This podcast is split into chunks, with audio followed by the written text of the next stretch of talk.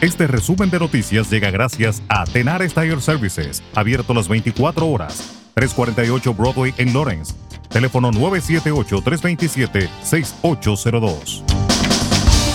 Un ex agente penitenciario de Massachusetts que ahora vive en Alabama fue acusado del asesinato en 1988 de una niña de 11 años en Lawrence, de este miércoles la oficina del fiscal del distrito del condado de Essex. Marvin McClendon Jr., de 74 años, fue arrestado en Bremen, Alabama, el lunes, con una orden de arresto por el asesinato de Melissa Ann Tremblay, dijo el fiscal de distrito Jonathan Blodgett. Tremblay, que era de Salem, New Hampshire, fue descubierta apuñalada hasta la muerte en un patio de trenes de Lawrence el 12 de septiembre de 1988. No se ha dado a conocer de inmediato ninguna información que condujera a que McClendon fuera acusado del asesinato de Tremblay, pero dijeron que la evidencia recuperada de su cuerpo los ayudó a resolver el caso. En otra información, un supuesto miembro de una pandilla callejera que según las autoridades vendió armas y drogas ilegalmente en Massachusetts, fue sentenciado a casi seis años de prisión. José Omar Hernández Aragonés, de 24 años, de Lawrence, también fue sentenciado el martes a tres años de libertad condicional. A Hernández Aragonés se le prohibió poseer armas de fuego y municiones debido a una condena por agresión en 2016, pero entre mayo de 2018 y julio de 2018 vendió 27 armas, municiones, un chaleco antibalas, cocaína y fentanilo a un testigo encubierto que cooperó, dijeron los fiscales federales. Las autoridades federales alegan que Hernández Aragonés es miembro de la pandilla Trinitarios en el área de Lawrence. El principal epidemiólogo de la Casa Blanca, Anthony Fauci, informó este miércoles que Estados Unidos ha salido de la fase de pandemia de COVID-19 al estar con bajos niveles de contagios, muertes y hospitalizaciones.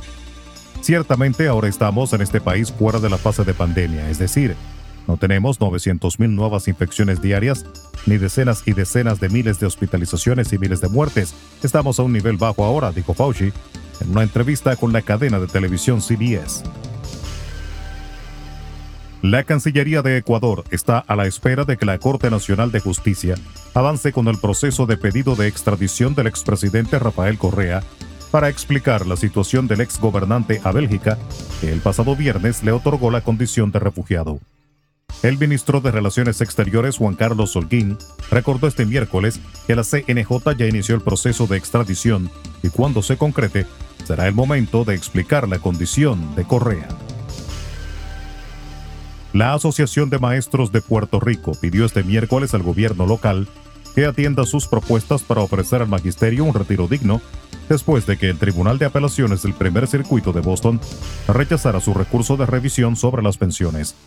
La decisión del Tribunal de Apelaciones, rechazando los argumentos de otros grupos magisteriales y avalando la confirmación del plan de ajuste de deuda, es algo que se había previsto, lamentó la asociación en un comunicado.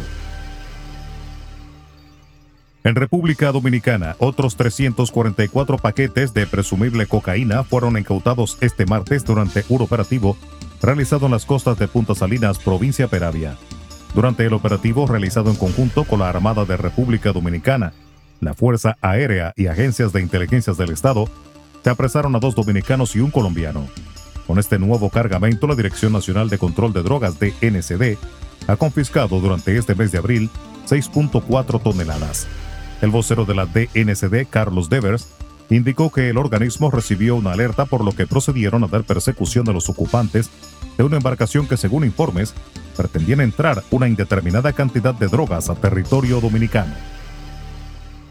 Y el Ministerio de Salud Pública aseguró este miércoles que en el país todavía no se han detectado casos de hepatitis infantil aguda, pese a que ya se registró la primera muerte de la enfermedad y ascienden a 190 los casos registrados en otras naciones del Reino Unido, España y Estados Unidos.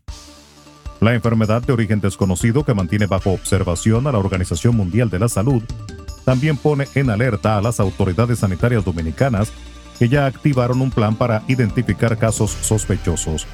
Una vigilancia epidemiológica centinela activó este miércoles el Ministerio de Salud en los centros pediátricos del país, por ser la población infantil la afectada con la hepatitis severa. Las autoridades sanitarias recomiendan a los pediatras, padres, tutores, a estar atentos a los niños que presenten color amarillento en la piel, ojos, heces fecales y orina, además dolores en las articulaciones, fatiga y falta de apetito. Resumen de noticias. La verdad en acción. Jorge Auden. Conduzca seguro confiando el cuidado de sus ruedas a Tenares Tire Services, abierto las 24 horas, los 7 días de la semana. 348 Broadway en Lawrence. Al comprar gomas nuevas, recibe reparación de por vida, además de otros servicios también de por vida. Tenares Tire Services también ofrece alineación y balanceo y autodetailing. Las mejores gomas nuevas y usadas en Tenares Tire Services, con el trato afable de Brian de Peña y su equipo. Tenares Tire Services, 348 Broadway en Lawrence. Teléfono 978-327-6802.